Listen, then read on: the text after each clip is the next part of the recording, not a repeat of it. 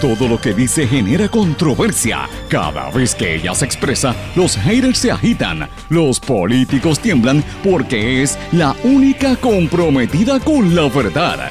Periodista, bloguera, relacionista licenciada, analista de la noticia, escritora y le dicen la provocadora en las redes sociales. Y ahora comienza en blanco y negro con Sandra Rodríguez Coto. Bienvenidos a su programa en blanco y negro con Sandra para hoy martes 16 de febrero del 2021. Les saluda Sandra Rodríguez Coto. Anticipan prisión para el exministro de Hacienda dominicano que mantiene negocios de carros en Puerto Rico. Mis amigos, esta es una exclusiva que venimos trabajando hace meses. La semana pasada la revelamos y el caso de Donald Guerrero, presidente de Autogermana, Autocentro Toyota, Autocentro Chrysler, Autocentro Nissan, se complica en la República Dominicana, en donde lo por lavado de dinero en el exterior, enriquecimiento ilícito y otros actos de corrupción que presuntamente cometió contra el gobierno del vecino país, que de hecho ese caso se complica. Ahora involucra a una reconocida pastora evangélica y hoy hablamos de eso en detalle. Confirmada, lo denunciamos aquí el jueves y hoy lo recogen los medios. Recogen el caso de Cristina Carrasquillo, la joven mujer en silla de ruedas agredida por turistas en el área del condado. Y de hecho esto demuestra las continuas agresiones que recibimos de parte de estos extranjeros. Vamos a hablarlo en detalle. Y también tengo que decir que los turistas y las barras son el gran reto para controlar el COVID-19 en Puerto Rico, según las autoridades. Presidente del Senado no favorece el inicio de clases en el mes de marzo. Senador Henry Newman dice que Elba Aponte no tiene las cualidades para ser secretaria de Educación. Colegio de Abogados presenta resolución con denuncias por la negligencia en el zoológico de Mayagüez detectan una nueva cepa del coronavirus en el Reino Unido y otros nueve países. Esta variante incluye una mutación en la proteína de pico que va asociada con un aumento en la capacidad del virus para evadir los anticuerpos. Guerra entre gigantes tecnológicos. Intel, Intel se burla de Apple en una nueva campaña publicitaria en las redes sociales, mientras que el fundador de Facebook, Zuckerberg, quería infligir dolor a Tim Cook de Apple por sus críticas sobre la privacidad de Facebook. Oigan, y así como bloquearon a Trump en los Estados Unidos, ahora Facebook bloquea a Bolsonaro en Brasil y el presidente brasileño sigue hablando de seguir cerrando periódicos en su país. Vamos a hablar de estas y de otras noticias en nuestro programa en blanco y negro con Sandra. Como siempre digo, es un programa sindicalizado que se transmite por una serie de emisoras independientes y la cadena WIAC en todo Puerto Rico. También se transmite por sus plataformas digitales, sus aplicaciones para dispositivos móviles y también por sus redes sociales. Estas emisoras son Radio Grito 1200 AM en Lares, la nueva Grito 93.3 FM Aguadilla y el noroeste del país. X61 que lo componen el 610 AM en Patillas, toda la zona del sureste, 94.3 FM Patillas, Guayama y parte del este también. A través de la cadena WIAC, WYAC 930 AM Cabo Rojo Mayagüez, WISA WISA 1390 en Isabela y WIAC 740 AM la zona metropolitana y el centro de Puerto Rico. También nos escuchan a través de WLRP 1460 AM Radio Raíces, La Voz del Pepino en San Sebastián. Este programa se graba, se mantiene en formato de podcast en todas las plataformas. Si usted lo quiere buscar, le recomiendo por Anchor, que ahí está todo el, toda la biblioteca completa de estos programas. Y se retransmite a las 8 de la noche de manera diferida en la emisora web radioacromática.com. Como siempre le digo, me puede escribir a través de las redes sociales Facebook, Twitter, Instagram, LinkedIn o en nuestro correo electrónico en blanco y negro con sandra gmail.com. Vamos de lleno con los temas para el día de hoy en blanco y negro con Sandra Rodríguez Coto. Mis amigos, bienvenidos a su programa en blanco y negro con Sandra. Como siempre le digo, le doy las gracias por su apoyo, gracias a toda la gente que me está sintonizando, sobre todo en los pueblos del centro de la isla, que parece que tengo ahí un grupo grande, y en el área oeste también, que me están enviando muchísimos mensajes, yo los recibo. A veces me tarda un poquito en contestarle porque es mucha gente, pero le doy las gracias por todo su apoyo y sus palabras siempre hacia mi persona. También acepto las críticas cuando son constructivas, se las agradezco también. Pero bueno, hoy tenemos un programa con muchísima información. Vamos a darle seguimiento a las noticias exclusivas que hemos venido trabajando las últimas semanas en este medio y en todas nuestras plataformas digitales y a través de las redes sociales también, que poco a poco percolan en los medios tradicionales y tienen que reconocer que son historias, como el caso de mi amiga Cristina Carrasquillo, yo lo he dicho públicamente, la escritora y líder comunitaria del colectivo ILE que fue agredida por unos turistas, pero también vamos a hablar un poco sobre eh, y darle seguimiento a lo que está ocurriendo en el caso del antipulpo y el caso de Donald Guerrero, lo que le llaman las fortunas de la corrupción en la República Dominicana. Señores, ese caso se complica. Aquí no lo han querido tocar ni con una vara larga y es, una, es un caso que vincula a Puerto Rico. Yo he estado en conversaciones con un sinnúmero de personas, tanto en Puerto Rico como en la República Dominicana, y esto pica y se extiende. Es el caso del que era secretario, ministro de Hacienda, lo que sería aquí el secretario de Hacienda, Donald Guerrero, presidente de una serie de dealers de carros en Puerto Rico, como Autogermana, que es el dealer de los vehículos de mucho lujo, de los eh, el Range Rover, eh, tiene también este, más que nada BMW y Mini Cooper, que esos son los carros que de verdad venden aquí. Eh, eh, también él es, dueño de Autocentro Toyota, Autocentro Chrysler, Autocentro Nissan. Eh, o sea, de los, de los dealers y de centros de servicios más grandes en Puerto Rico de vehículos.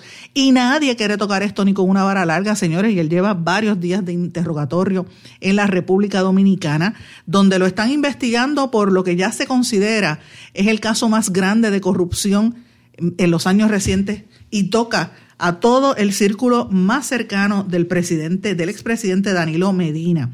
El caso reinició eh, y reinicia esta semana eh, lo que le llaman las fortunas de la corrupción y como le digo, enlaza a Puerto Rico porque ciertamente una de las imputaciones que está llevando a cabo la Procuradora General allá en la República Dominicana, Miriam Germán Brito, es que parte del capital, del dinero que tenía en el gobierno dominicano, esta gente fue creando corporaciones y creando negocios para sacarlo del país y presumiblemente traerlo a Puerto Rico.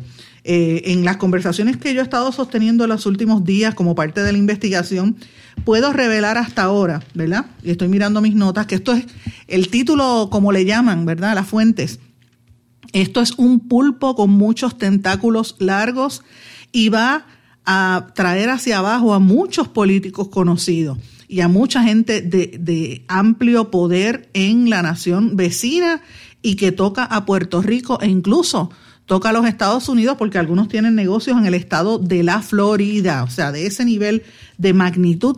Eh, y, quería mencionarles, esto es un caso de alto perfil, lo hemos estado cubriendo. Yo les invito a que busquen nuestro blog en blanco y negro con Sandra o, busquen los programas anteriores de este donde lo, lo discutimos. Pero el sábado específicamente nosotros publicamos un artículo bastante amplio sobre cómo este esquema de corrupción de la República Dominicana salpica a Puerto Rico eh, y que esto pues aquí no lo han querido tocar ni con una vara larga. El caso es de tal envergadura que la misma Procuradora General lo está tomando personalmente, ya no lo ha delegado. Miriam Germán Brito personalmente está tomando este caso porque se le imputa a este señor que era secretario de lo que es el, homólogo al secretario de Hacienda, el ministro de Hacienda de allá, se le imputa haber sacado millones de dólares. Más que nada, el esquema también va a revelar una situación que nosotros tenemos que mirar en Puerto Rico, mis amigos, porque aquí en Puerto Rico hay una deuda, que por eso es que tenemos una Junta de Control Fiscal, una deuda porque aquí se pusieron a coger, emitir bonos en Puerto Rico para coger dinero prestado y no lo pagaron, ¿verdad? Ustedes saben que ese es parte del esquema. Pues lo que está pasando en la República Dominicana, entre otras cosas, se le imputa al que era ministro de Hacienda, que era quien controlaba todas esas emisiones de bonos, que eh, tenía que supervisar la bolsa de valores, estaba traqueteando también, o sea, él vendía inversiones, recibía pagos por debajo de la mesa, se le imputa, ¿verdad? Entre otras cosas, y se enriqueció en los últimos años que estuvo en ese gobierno. Eh, se le imputa específicamente eh, la, ¿verdad? La, supervisión y, las negociaciones de valores por cerca de 41 millones de pesos en las compras de inversiones específicas.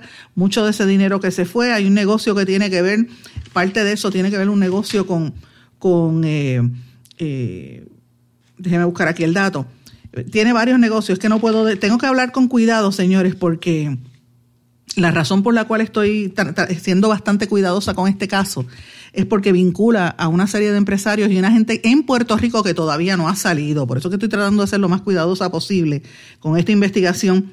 Pero es bien parecido a, por ejemplo, a lo que se le imputaba a, UBS en Puerto Rico cuando empezó el problema de la deuda, ustedes saben esa casa de corretaje que se le imputaba haber engañado a la gente, pues es básicamente lo que se le está imputando en parte a este señor que dirigía Hacienda allá y presumiblemente junto a otros de los más allegados eh, ayudantes del expresidente dominicano Danilo Medina utilizaban las inversiones en, en la República y fuera de la República para enriquecerse, para comprar este un negocio de específicamente de, tirar brea en las carreteras, para otra serie de negocios bastante complicados, ¿verdad?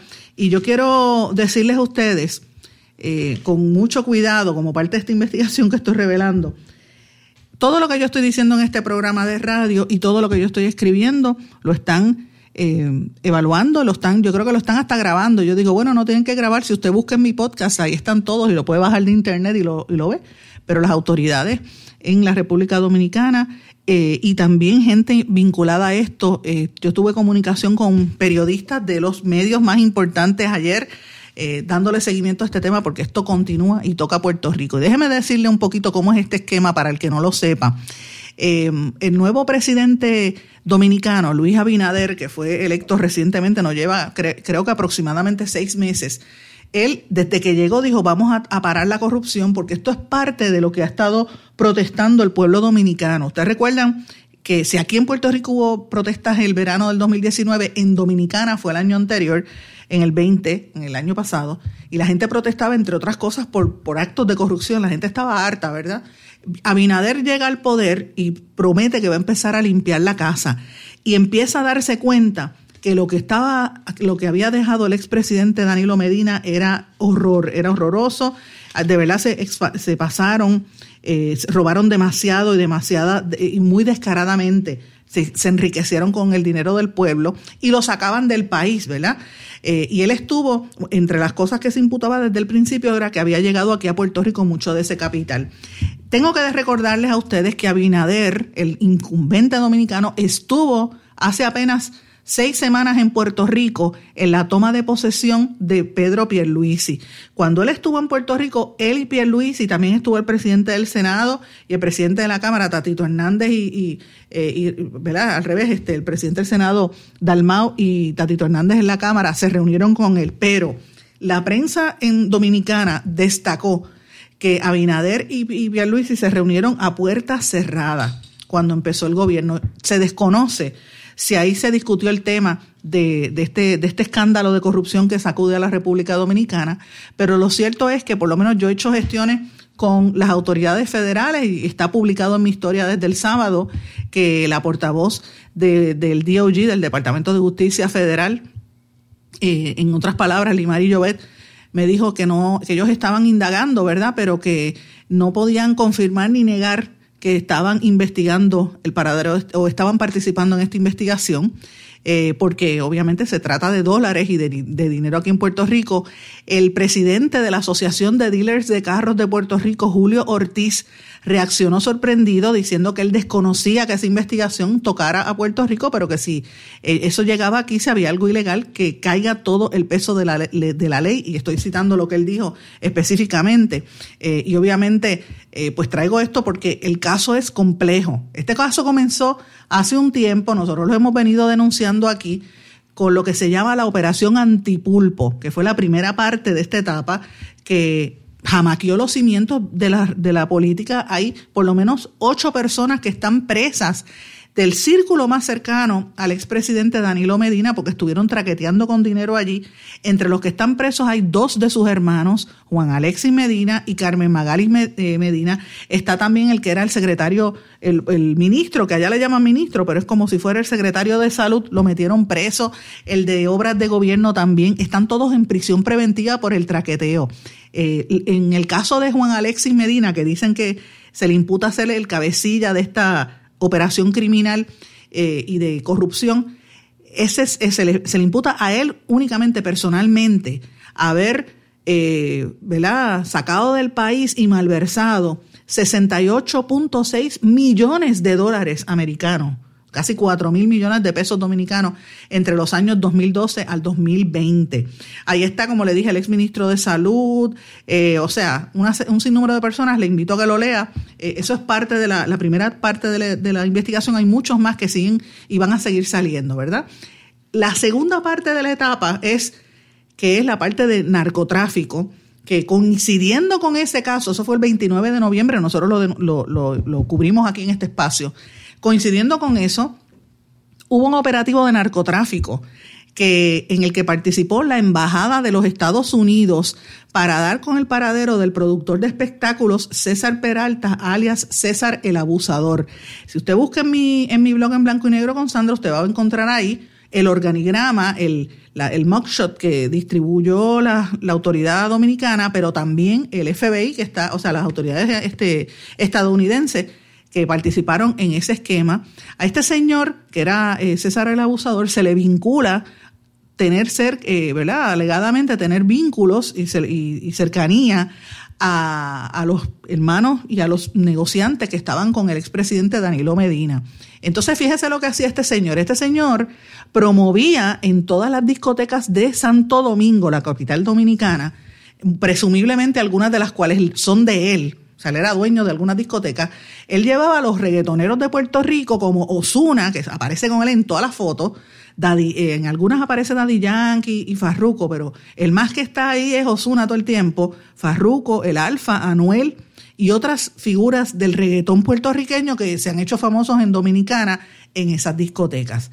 También hay varios peloteros, de hecho hay uno que estuvo, ahora mismo se me escapa el nombre, que estuvo, fue apresado, y está el caso de David Ortiz eh, entre otros. En ese operativo, que es la segunda parte, primero le dije antipulpo, la segunda parte es esta. En esa segunda parte participaron gente del FBI, la agencia antidrogas, la DEA de los Estados Unidos y otros, porque la interés es sacar a Peralta, extraditarlo desde Colombia, porque ellos entienden que esto es una organización Kingpin, el bajo la ley Kingpin, que el Departamento del Tesoro Federal dice que se dedica a distribuir drogas en toda la región del Caribe, específicamente la traen de Sudamérica hacia República Dominicana, Puerto Rico y por aquí distribuyen en dos rutas, una hacia Estados Unidos y una hacia Europa. Fíjense lo que estoy hablando.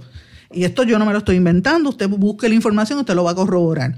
Así que está Operación Antipulpo por un lado, la operación de César el Abusador por el otro, y la tercera parte entonces es el caso este de la, como ellos le han llamado, la, eh, tiene un nombre, las fortunas de la corrupción. Ese es el nombre que le han puesto a esta tercera etapa que, no, que, apenas comienza. Esta etapa que vincula a este señor eh, Donald Guerrero, que estaba como presidente y, administra y administrador de Autogermana en Puerto Rico, el dealer de carro, que está en allá en, la avenida Chaldón en, en Atorrey y tiene otro en la Martínez Nadal, que es el centro de servicios aquí en Guaynabo. Eh, ahí es que usted va a ver el esquema grande. Pero yo tengo que decir varias cosas de lo que yo he investigado hasta ahora. Este señor Donald Guerrero, que, se, se, alega, ¿verdad? Él, junto al presidente de un banco, estaban traqueteando con el dinero. Esos eran las cabecillas financieras del esquema, eh, alegadamente, de lo que estaba pasando allí. Donald Guerrero en Puerto Rico no es el dueño principal de Autogermana, como se ha querido dejar ver en las últimas, eh, ¿verdad? Públicamente. Mucha gente se cree que él era el dueño. Él era accionista. Ahí hay otras familias vinculadas a Autogermana, específicamente el señor, eh, la familia de Pellerano, los Pelleranos. Tengo más información sobre esto. Como le digo, estoy siendo sumamente cuidadosa porque esto es objeto de una investigación múltiple en Estados Unidos y en Dominicana y obviamente aquí en Puerto Rico. La pregunta es qué pasa con el Departamento de Hacienda que no dice nada sobre esto en la isla, aquí en Puerto Rico. Pues estamos hablando de un alegado esquema de lavado de dinero que utilizaban esos activos a través de negocios en Puerto Rico. Ahora hay una parte adicional porque a este señor eh, Guerrero, que estuvo aquí, tiene los negocios aquí, tiene otros negocios que estoy investigando, cuáles son los otros negocios que tiene en Puerto Rico, ¿verdad? Más allá de los dealers. Él se trajo a Puerto Rico a muchos de los que eran empleados de él en, en, el Ministerio de Hacienda, allá en la República Dominicana, y están trabajando precisamente en, auto, en Autogermana, que va a haber cambios allí, lo estoy anticipando. eh, para la gente de la industria de vehículos y de autos, para que sepan lo que está pasando en Puerto Rico. Esto es serio, lo que estoy hablando es sumamente serio. Eh, y hay mucha gente detrás de esta información a nivel a, nivel de las autoridades. Obviamente los medios de comunicación, usted va a ver que no van a tocar esto ni con una vara larga porque tienen miedo porque son auspiciadores.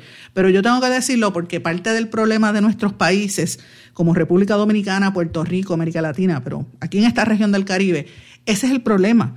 Los países tienen los recursos y tienen la riqueza, pero se las roban y la usan para cosas malas y por eso hay tanta necesidad y tanta pobreza. Nuestra pobreza emana de eso, señores. Pues déjeme decirle que hay otros vínculos que están investigando, por lo menos eh, ya confirmado, y este señor Guerrero va a continuar esta semana como parte de la investigación que está llevándose a cabo allá en la República Dominicana. Eh, estuvo tres días en testimonio, en interrogatorio la semana pasada, y entiendo que empieza hoy o mañana. Estoy tratando de corroborar eh, cuándo es el, próximo interrogatorio. Lo que se ha trascendido es, fíjense, el, ya le di una etapa, ¿verdad? Los, ayudantes, los hermanos y ayudantes del expresidente esta otra imputación del, del, narcotraficante, este señor que es uno de los cabecillas que manejaba el dinero, y ahora hay una parte adicional donde entran unos militares, donde estaba eh, comprando propiedades del Estado, adivinen quién, una pastora evangélica, la pastora Rosy Guzmán, a quien se le atribuye hacer una fortuna a través de la iglesia Chalón Unidos por Cristo. Esto es en la República Dominicana, en Santo Domingo. Me pregunto yo, ¿Qué iglesia de, evangélicos o pentecostales está vinculada a esta señora aquí en Puerto Rico? Porque usted sabe que a través de las iglesias muchas veces estas, situaciones ocurren. Esta noticia ha trascendido allí, usted puede buscarla en, la República Dominicana, en cualquier medio, y usted va a ver que lo que le estoy diciendo es correcto. La misma procuradora, la Procuraduría de la Persecución de, de Corrupción Administrativa, como ellos le llaman, el PEPCA, interrogó a esta pastora Rosy Guzmán, porque además de la iglesia Chalón Unidos en Cristo, ella a través creó, ha creado más de 10 empresas, incluyendo Único Real Estate, que adquirió 9 de 10 solares de Colinas del Oeste. Eh, Colinas del Oeste era un terreno donde supuestamente iban a hacer eh, unos negocios, unas casas para unos militares, y esta pastora aparece comprando solares allí por millones de pesos. De hecho, los terrenos que adquirió van desde los 400 a los 500 metros cuadrados hasta los 4.000 metros cuadrados por más de 40 millones de pesos dominicanos. esta señora se ha, hecho, se ha hecho millonaria, entre otras. Y aparentemente ella, ella le estaba canalizando los dineros de, el, de Adams Cáceres, quien era el jefe del cuerpo de ayudantes militares, era el militar mano derecha de Danilo Medina, el expresidente dominicano. Fíjense lo que estoy diciendo. Esto lo reveló la colega Nora Piera, una periodista muy reconocida de la República Dominicana, que ahora está también de manera independiente como esta servidora. Eh, porque así es que se está generando el periodismo investigativo en nuestros países, señores, a través del periodismo independiente. Le mantengo esto porque eh, va a continuar el interrogatorio en esta semana y tenemos que recordar, como dije hace un rato, que parte de esta situación responde a, que, a, las, a las polémicas. Mire, un día como hoy, en el año 2020, el 16 de febrero del 2020, o sea, hace un año exactamente, fue que se estremeció la República Dominicana con las protestas que hubo allí en Santo Domingo grandísimo, que nosotros lo, lo, reseñamos en este programa, las masivas protestas en la llamada Plaza de la Bandera junto a la sede de la Comisión Central Electoral. Y dicen que era como lo que pasó aquí en el verano del 2019, la gente empezó a protestar por los problemas que habían de corrupción, por la corrupción electoral eh, y por otra serie de cosas que llegó al punto que la Organización de Estados Americanos intervino en la cuestión del voto automatizado y, por eso fue que unas, unas elecciones fueron pospuestas, ¿verdad? Y habían sido suspendidas por un tiempo lo que el Ministerio Público investigaba. O sea, el traqueteo en la República Dominicana es grande no es de ahora, es histórico, eso se sabe, en todos estos países ha habido, ha habido muchísima corrupción, como pasa aquí en Puerto Rico con todos los corruptos, que a veces el gobierno federal interviene y otras veces los protege, porque es la realidad. Así es que, ¿cómo se vincula esto a Puerto Rico? Pues importante, hay que seguirle el rastro, hay que seguir el rastro a ver qué van a hacer las autoridades federales en torno a estas investigaciones que hemos estado diciendo hasta ahora. Y lo único que les digo es que se mantengan pendientes porque lo que he querido es mencionar lo que ha ocurrido, darle un, un panorama un poco más en detalle de lo que ha estado surgiendo, porque ya entró a una etapa donde vincula a los militares y a los líderes religiosos. ¿Qué vínculo tienen con los líderes religiosos en Puerto Rico? Eso está por verse. Pero ya es un hecho indiscutible que aquí hay varios negocios de estas personas que están siendo imputadas, incluyendo el ex secretario o el ex ministro de Hacienda en la República Dominicana, que como dije, tiene, es dueño de los autocentros Toyota, autocentro Nissan, autocentro Chrysler, y también se presenta como presidente de Autogermana, aunque no es el dueño principal de esa empresa. El dueño es el Pellerano, como expliqué anteriormente. ¿Qué negocios tenían en Puerto Rico? Usted lo va a ver en los próximos días. Tengo que irme a una pausa. Regresamos enseguida. No se retiren. El análisis y la controversia continúa en breve, en blanco y negro, con Sandra Rodríguez Coto.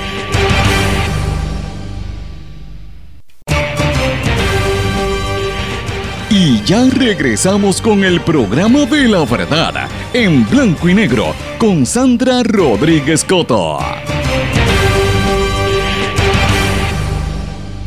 Regresamos en blanco y negro con Sandra. Bueno, mis amigos, estén pendientes eh, también a lo que vamos a estar publicando en el blog en, seguimiento a lo que está ocurriendo en la República Dominicana que vincula a Puerto Rico. Vamos a seguir publicando noticias sobre este tema, así que estén atentos.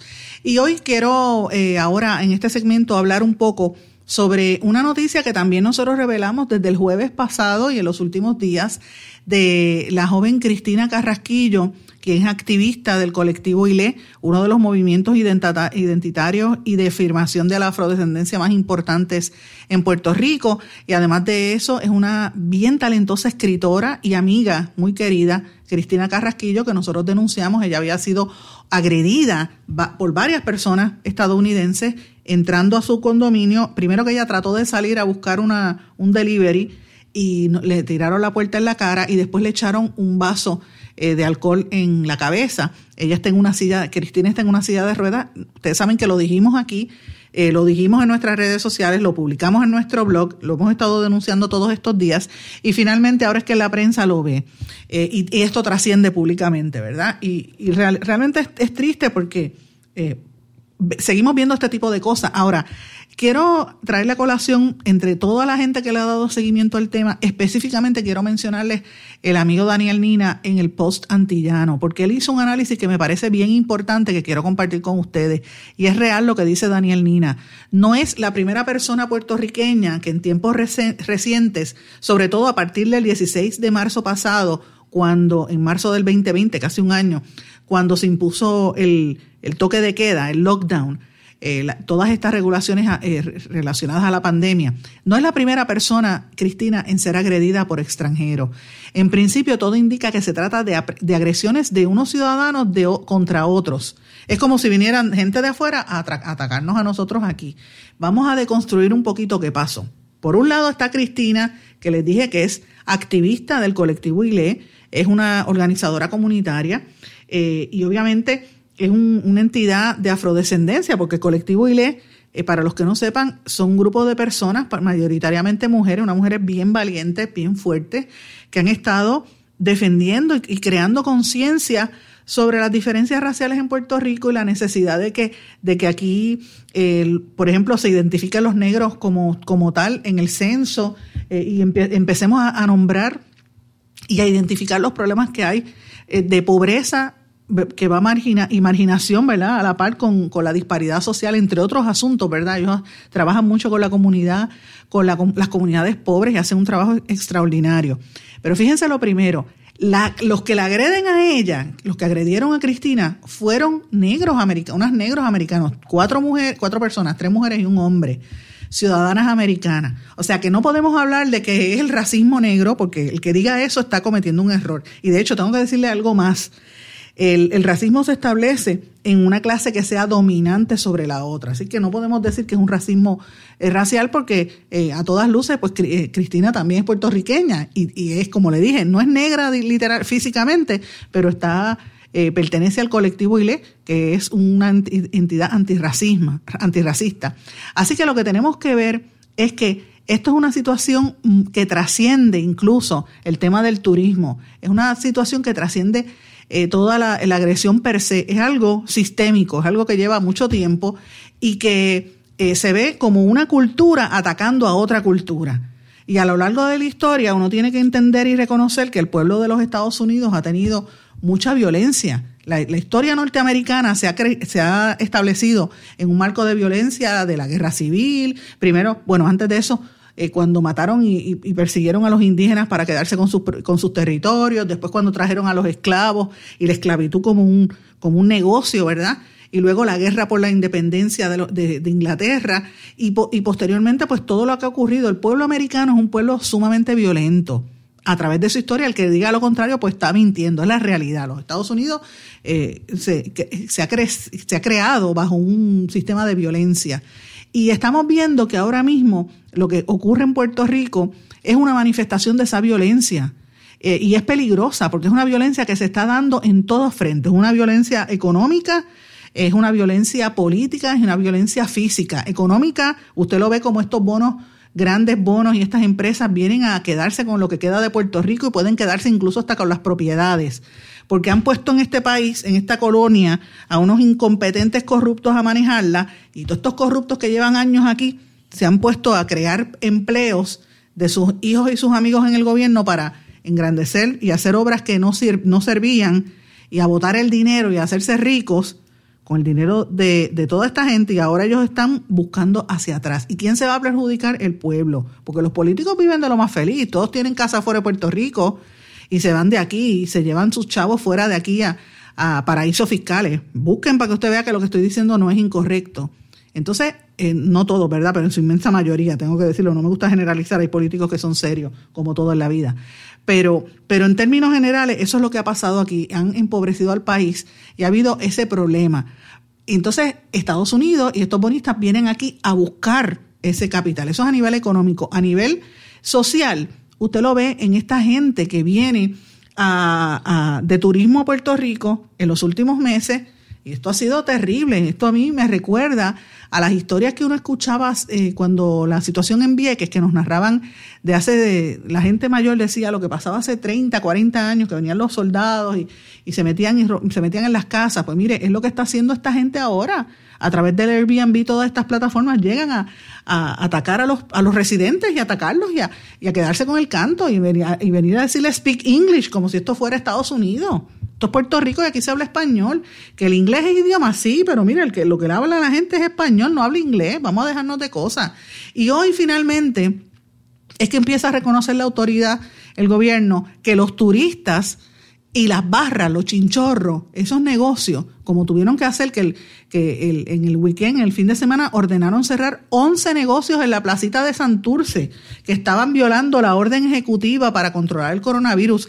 Eso es parte del problema que dejan a esta gente por la libre caminar casi sin ropa, todos estos negros que vienen, que en su mayoría son negros, están en el, hasta, hasta la calle Loíza, hasta todo lo que es un poco hasta el condado, de ahí en adelante empiezan los bitconeros, como le digo yo, que son los americanos que se han quedado no solamente como turistas, sino que se han quedado con el canto literalmente comprando propiedades en el viejo San Juan y en otras áreas. En el viejo San Juan yo lo denuncié ayer, cogen y en los callejones, que son callejones públicos, estacionan carros como si fueran los dueños de la casa. A la otra tendencia son los scooters estos, que los dejan en medio de las, de las aceras. Y cuando los residentes bajan de sus casas y abren la puerta, se tropiezan con un dichoso scooter en el mismo medio. Y la policía no dice nada. La policía no hace nada contra ellos. Entonces, mire lo que está pasando ahora en la, en la placita, que tuvieron que intervenir eh, la policía y cerrar 16 negocios porque estaban eh, violentando los reglamentos. No solamente en Santurce, también está pasando en Hormigueros, pasó en Cabo Rojo, en Mayagüez, en Aguadilla, la zona oeste y noroeste de Puerto Rico. Estaba de pari este fin de semana. Váyase a la plaza en Rincón, váyase a Mayagüez por las noches para que usted vea lo que está pasando. Todo esto que yo estoy diciendo no es mentira, los radioescuchas de este programa me lo dicen. Esto está fuera de control. Entonces, ¿de qué vale que digan que hay un, orden del COVID cuando miren cómo está la gente tirándose a la calle? Hasta que no empiecen a intervenir con los turistas, esto no va a parar. Señores, hoy el Departamento de Salud esta mañana reportó cuatro nuevas muertes, 819 casos adicionales de COVID. Y las hospitalizaciones se quedan en 220 y todo el mundo dice, ay, bajaron, mire, mire la cantidad. La cifra acumulada, 174.297 casos. El total de muertos desde que empezó la pandemia, 194, 1924 casos, 1924, casi 2.000 puertorriqueños muertos. Casi todos de los muertos, eh, gente mayor, ¿verdad? Murió de estos muertos hoy, un, un, señor de 59 años, otro de 69, una mujer de 83 eh, en la zona metro y otro de 73. Estos primeros que dije fue en Ponce, que han fallecido. O sea, de eso es que estamos hablando. O sea, sí, el, que se afecta es el pueblo, porque estos turistas vienen vienen a agredirnos física y económicamente y también a enfermarnos, porque y no hacen nada de eso que estamos hablando. Mientras tanto, el presidente del Senado, José Luis Dalmau, dijo que no favorece el inicio de clases en marzo, dice que no hay un plan adecuado para garantizar la seguridad de los estudiantes y del personal escolar y que no está de acuerdo con que se reabran las escuelas. Eh, y esto es importante, lo ato a, este tema porque se relaciona eh, y evidentemente hasta que no se mejore la situación del COVID, pues no hay manera.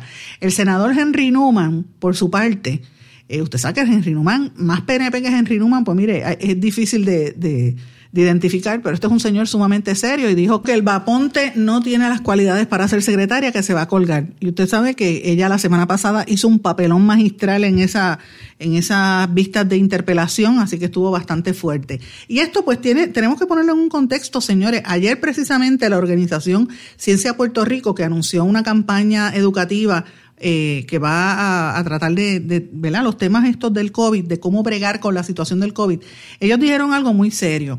Y es que hay mucha ansiedad. La gran parte de la ansiedad viene en familias pobres, gente mayor, gente que está sufriendo ahora mismo como eh, comunidades marginadas y vulnerables, muchos de los cuales tienen a los hijos en escuelas públicas. La gente pobre del país, es la realidad. Y hay unos grados de depresión y de ansiedad bien altos precisamente por esta situación de que tú no puedes tener trabajo, que tienen los nenes en la casa. O sea, esto es serio y ha sido muy extenso. Esto, esto va a marcar a mucha gente. Y esto pues lo, atamos por el problema que ha habido con las vacunas, aunque el secretario de Salud ha dicho que la vacunación está fluyendo y que van a seguir este, vacunando a los mayores de edad.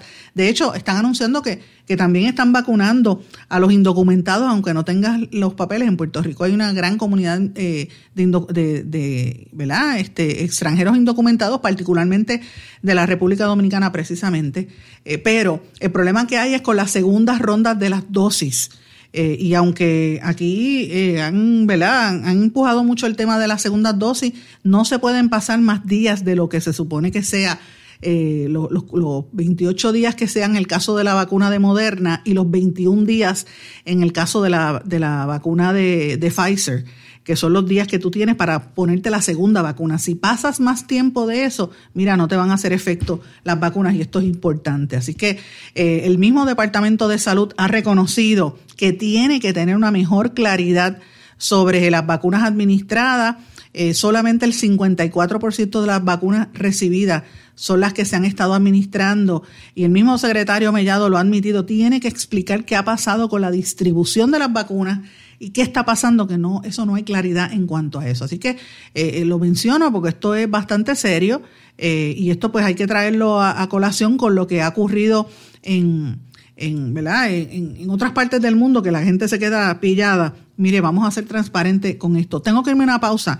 A nuestro regreso vamos a hablar de otras cosas pendientes y lo que está pasando en el resto del mundo. Regresamos enseguida. No se retiren, el análisis y la controversia continúa en breve, en blanco y negro, con Sandra Rodríguez Coto. ¿Tienes una emergencia de salud en tu familia? En las salas de emergencia de Menonita estamos para atenderte en cualquier momento y de manera segura.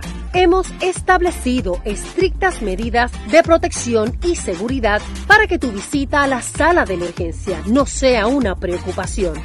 Tu emergencia la atendemos en Menonita. Ven tranquilo a tu centro de salud o sala de emergencia menonita más cercana. Contamos con médicos, especialistas, pediatras, laboratorio, rayos X y más. Tú nos conoces. Confía tu salud en Menonita. Con nosotros estás seguro.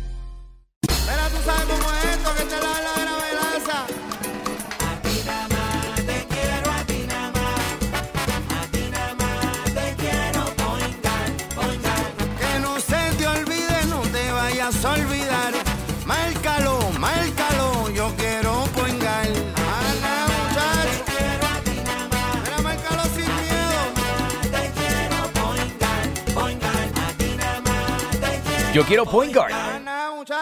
Quítese el dolor de cabeza con sus obligaciones de contabilidad con los servicios que presta Villalba y Villalba Company. Directo, personal y con sensibilidad humana. Lo que se busca en un verdadero asesor de contabilidad para todo tipo de servicio de contabilidad, pago de IBU, pago de nómina, informes trimestrales y anuales y otros. Ofrecen servicio directo personalizado. Villalba y Villalba Company. Para orientaciones, su teléfono el 939-336-5774. 939-336-5774. Y ya regresamos con el programa de la verdad en blanco y negro con Sandra Rodríguez Coto. Regresamos a esta parte final de En Blanco y Negro con Sandra. Bueno, mis amigos, el juez federal Gustavo Gelpi eh, le hizo unas enmiendas, ¿verdad? Y el Tribunal Federal a la sentencia de 20 años que le habían impuesto a Alexander Capo Carrillo, mejor conocido como Alex Trujillo, uno de los más notorios narcotraficantes que ha tenido la historia reciente en Puerto Rico, que fue apresado, ¿verdad? Eh, y obviamente pues le redujeron la sentencia en una petición que hizo Alexander Capo, amparado en unas enmiendas que se hicieron en la guía de sentencia del gobierno federal. Así que se supone que esté ahora menos tiempo. Vamos a ver qué va a pasar con esta situación, pero este señor controlaba grandes cantidades de, de puntos de drogas en Puerto Rico. Eh, el fiscal federal Steven Mulder, que se va ahora, se opuso a esa reducción diciendo que es una gravedad por los hechos por los cuales este Alex Trujillo fue sentenciado. Recuerden que él era el líder de una ganga de narcotráfico de las más grandes.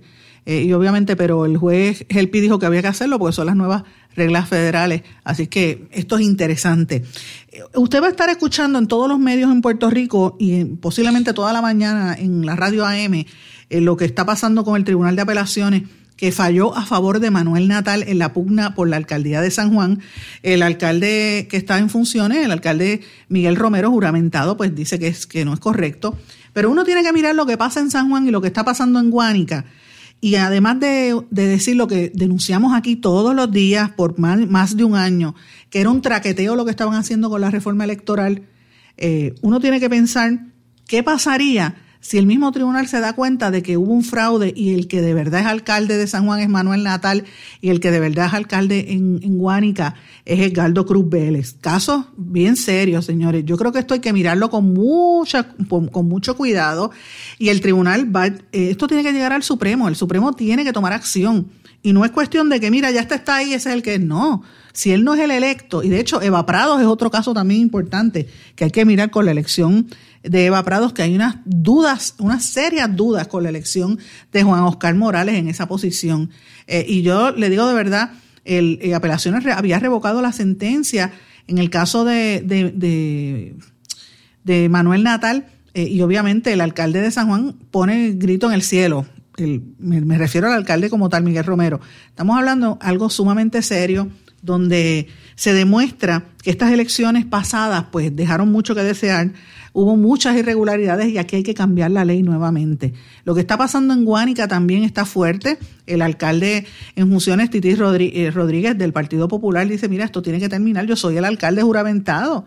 Eh, y ya me certificaron, no, pueden, no puede ser que la Comisión Estatal de Elecciones haya certificado a dos candidatos como pasó en, en Guánica. Edgardo Cruz, por su parte, pues sigue llamando alcalde ilegítimo al popular, dice que no debe estar tomando decisiones.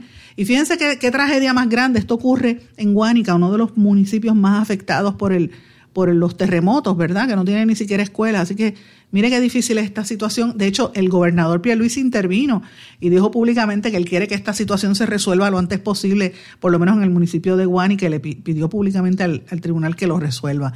Lo resuelve, ¿usted sabe cómo? Restableciendo la ley anterior y, quitando todos los chanchullos que se crearon bajo la reforma, la deforma electoral que se hizo. Fíjense, lo, de, lo dijimos tantos días aquí en este programa que estar haciendo la reforma municipal, la reforma judicial que la presidía Tata Charboniel y miren la hora arrestada, y la, y la reforma electoral todas a la misma vez iba a causar estos problemas y miren cómo está Puerto Rico. Esto no se, no se acaba de levantar. El Colegio de Abogados, por su parte, presentó una resolución donde están pidiendo el cierre del zoológico de Mayagüez eh, por las denuncias de negligencia. Ellos están emitiendo un comunicado donde dice que todavía hay condiciones bastante fuertes entre los animales en, ese zoológico y que deberían cerrarlo. Importante por demás, eso es parte del tema.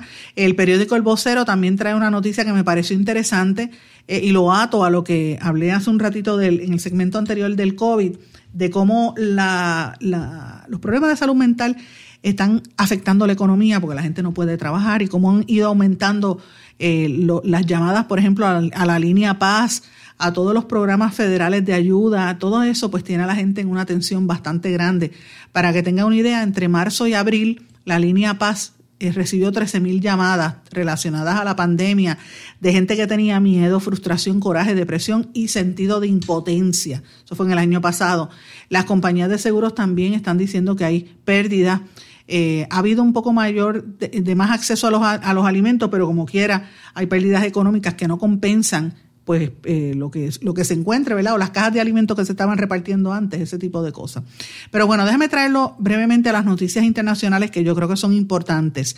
Detectaron una nueva cepa del coronavirus en el Reino Unido y en otros nueve países. Esta es otra variante, la B1 525, que incluye una mutación en la proteína de pico que va asociada con un aumento en la capacidad del virus para evadir los anticuerpos. Esta la encontraron en Dinamarca, Reino Unido, Nigeria, Estados Unidos, Francia, Ghana, Australia, Canadá, Jordania y España. Esto es un informe de la Universidad de Edimburgo. Las primeras secuencias están entre diciembre, en los meses de diciembre aparecieron en el Reino Unido y en Nigeria. Esta mutación eh, le llama la mutación de espiga, y permite al virus acceder a las células e infectarlas. ¿ok? Y tiene otras variantes, la de Sudáfrica y la de Brasil, recuerdan que lo habíamos hablado. El periódico The Guardian dice que esta nueva cepa, nueva de, Inglaterra, que no es la que, no es la cepa que habíamos anunciado anteriormente, esta es otra más del coronavirus, dice que puede suponer que la inmunidad derivada de cualquier vacuna o va a debilitarse. Así que hay preocupación con esto el University College of London, el Instituto de Genética de ese, de ese mismo de, este, de esta misma institución, dice que hay que evaluarla rápido porque puede crear un impacto mucho más duradero y, prolongar esta cuestión de la pandemia mucho más tiempo. Está pasando con muchos países, la, la situación está fuera de control, como pasa, por ejemplo, en Colombia, que finalmente llegaron las primeras 50 mil dosis de vacuna, están bien atrás en la vacunación y los casos allí están bien fuertes. En Sudamérica, en varios países de Sudamérica, Colombia es uno de los que está más afectado. Bueno, les dije en los titulares que hay una guerra en las compañías de telecomunicaciones, los gigantes eh, de telecom, eh, y eso siempre ha ocurrido, pero mire lo que pasa ahora. La compañía Intel, Intel Corporation, lanzó una campaña publicitaria en las redes sociales en la que compara la superioridad de los dispositivos basados en sus procesadores con aquellos que son fabricados por Apple. Usted sabe que Apple toda la vida ha estado diciendo que son mejores que cualquiera Intel y cualquiera de los demás. Yo soy, yo tengo Apple, tengo el teléfono, el, el, el Apple, ¿verdad? pero no me gusta, honestamente. Yo tengo dos teléfonos, el Apple y el, y Samsung. Me, me encanta más el Samsung. Mi favorito era el BlackBerry antes, ¿verdad? Pero ya eso pues ha pasado a mejor vida, pero los Samsung tienen una muy buena plataforma y son, me, funcionan mucho más. La tecnología, por lo menos en el, en el caso de los, de los teléfonos, la tecnología va más adelantada, dos, hasta un año o dos años antes. Sacan las cosas y después Apple las hace tremendo fiesta y todo el mundo cree que Apple es la gran Coca-Cola y en Samsung usted lo tenía antes, ¿verdad? La gran Coca-Cola en el desierto. Pues mire, lo mismo pasa con las computadoras. Hay gente que piensa que las Mac son, no son malas, son buenas computadoras y tienen mucha seguridad, pero yo, por ejemplo, soy de las que creo que hay otras alternativas, incluso hasta mejores, en la, con, utilizando los los chips estos de, de, Intel, que para mí son incluso mejores. Así que esta campaña está bien fuerte en Twitter y en las redes sociales. Se están tirando a la yugular sobre la limitación de las computadoras Mac. Y yo creo que es la primera vez que yo veo este tipo de campaña eh, de una compañía a otra tirándose entre los sustitutos de, de Intel y los Macs. Y esto es súper interesante porque te demuestra hacia dónde es que se dirigen ambos lugares, ambas empresas. Y hay que mirar en los próximos seis meses a qué responden estos ataques. O sea, lo planteo porque es interesante. Eh, yo creo que Apple va a tener va a recibir unos cantazos fuertes en los próximos meses con el lanzamiento de nuevos equipos. Y esto lo ato también a lo que ha estado pasando en las redes sociales, que, que, que es uno de los eh, partes de este campo, ¿verdad? De las comunicaciones y de la, y de la tecnología. El Wall Street Journal está reportando que Mark Zuckerberg, el fundador de, de Facebook, quería infligir dolor a Apple precisamente por sus continuas críticas sobre la privacidad de Facebook y los problemas de privacidad después del escándalo de Cambridge Analytica. Y Zuckerberg quería caerle arriba a Tim Cook, el presidente de, de Apple. O sea, Apple está bajo todos los flancos siendo objeto de, de daño. Dice que Zuckerberg quería hacerle daños específicos a la empresa, quería infligirle, como dice, físicamente dolor el acceso indebido a la consultora de datos de 87 millones de usuarios de Facebook. O sea, ustedes recuerden que Cambridge Analytica vio los datos de 87 millones de usuarios y usó de manera ilegal la información. Eso dio fuertes críticas. De hecho, eh, eh, es lo que se utiliza como eh, punto de partida para decir que ah, este, afectaron las elecciones de, de Hillary Clinton y también las elecciones de Trump recientemente. Pues eh, Apple, había Tim Cook, el presidente de Apple, había estado criticando eso y desde ese momento, pues, eh, Zuckerberg le declaró la guerra y están en guerra, aunque aparenten estar tranquilos, pero la realidad es que están en guerra y eso anticipa problemas internos. Así que lo traigo a colación porque por ahí hay, ahí hay algo, ahí hay, hay algo interesante que está pasando. Bueno, me muevo a Haití brevemente, la crisis en Haití sigue. Eh, el, el, hay un problema por el por el problema del gobierno, el, enrocamiento del gobierno y las posturas. El presidente Jovenel Moïse no se quiere ir eh, y la gente está sigue protestando y de hecho varios exalcaldes y opositores a este presidente se han tenido que ir hacia la República Dominicana.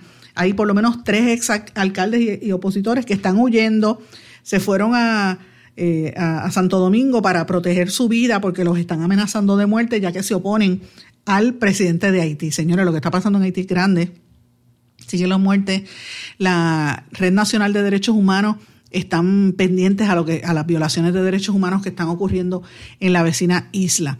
Eh, también hay noticias sobre lo que está pasando en, en México. En México acaban de asesinar a una exdiputada y a su hija en el Estado de México, eh, la candidata del Partido Oficialista Morena. Eh, por el estado de Veracruz, eh, Gladys Merlín Castro, que había sido diputada estatal, y su hija Carla Merlín fueron encontradas sin vida en su domicilio y, están investigando si esto se relaciona a, la persecución de, los narcotraficantes en esa zona y la presión de narcotraficantes sobre los políticos.